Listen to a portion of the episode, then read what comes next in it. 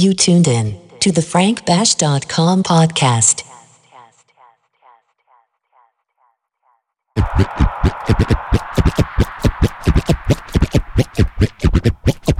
Morning, boys and girls. I'm your substitute teacher.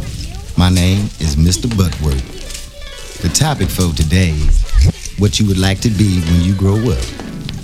You, over there in the jean shirt, what you want to be when you grow up? I would like to be a police officer. Alrighty, that's a pretty good profession. You over there in that black shirt, what you want to be when you grow up? I would like to be a fireman. Alright, that's a pretty good profession too. Hey, you in the back with those French braids, what you want to be when you grow up? I want to be a motherfucking DJ. You better ask somebody.